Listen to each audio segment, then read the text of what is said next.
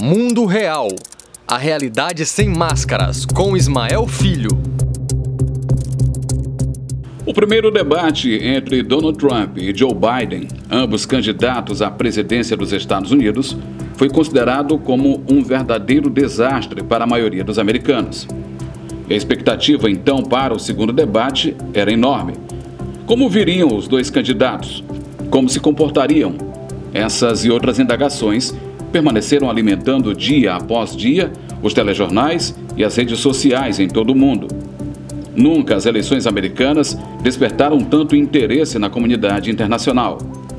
Com nove pontos em média de vantagem sobre Donald Trump, o democrata Joe Biden manteve a postura de acusar Trump sobre o crescimento da intolerância, do clima de ódio que assola o país e do pessimismo econômico entre investidores americanos. Trump, por sua vez, questionou Biden sobre omissões enquanto vice-presidente de Obama na solução de graves problemas nacionais. Ao fim do debate, que em relação ao primeiro se mostrou mais civilizado, especialistas apontaram que Joe Biden obteve leve vantagem sobre Trump.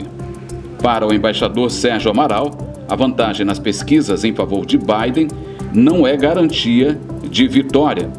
O diplomata alerta para o histórico de derrotas de candidatos que estavam na dianteira em pesquisas eleitorais dos Estados Unidos, mas que ao final perderam nos colégios eleitorais. A grande questão não é a vantagem no voto em âmbito nacional, é saber se esta vantagem vai se traduzir em vantagem no colégio eleitoral. Porque nós temos vários antecedentes, inclusive em 2000, a eleição Gore-Bush, em que Gore ganhou por 48% a 47% para Bush, mas veio a perder no, no, no colégio eleitoral depois de uma decisão da Suprema Corte. Portanto, a questão não está resolvida. Existe uma primeira interrogação: é saber se esta vantagem que Biden muito provavelmente terá se traduzirá em vantagem no colégio eleitoral. E tem uma segunda questão, igualmente relevante: será que uh, Trump, se perder, vai aceitar? Porque se ele não aceitar, ele poderá gerar uma crise institucional. O questionamento das eleições, citado pelo embaixador Sérgio Amaral, é motivo de preocupação também para outra especialista, o professor de Políticas Internacionais da Faculdade de Campinas, Pedro Costa Júnior. O questionamento da legitimidade do resultado das eleições. Se o Trump perder esse debate, quer dizer, isso pode demorar dias, pode demorar semanas e até meses. Né?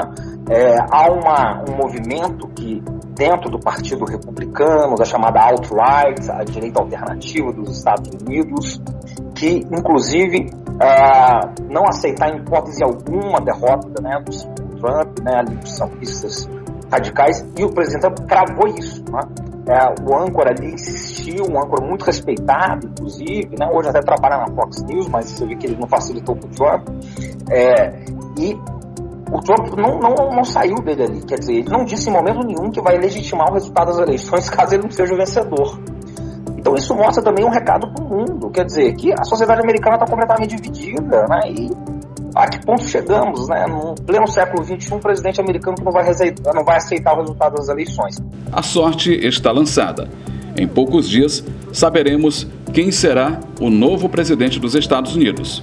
Se os americanos permanecerão com Donald Trump ou se mudarão para Joe Biden. O retorno aos democratas. Mundo Real a realidade sem máscaras, com Ismael Filho.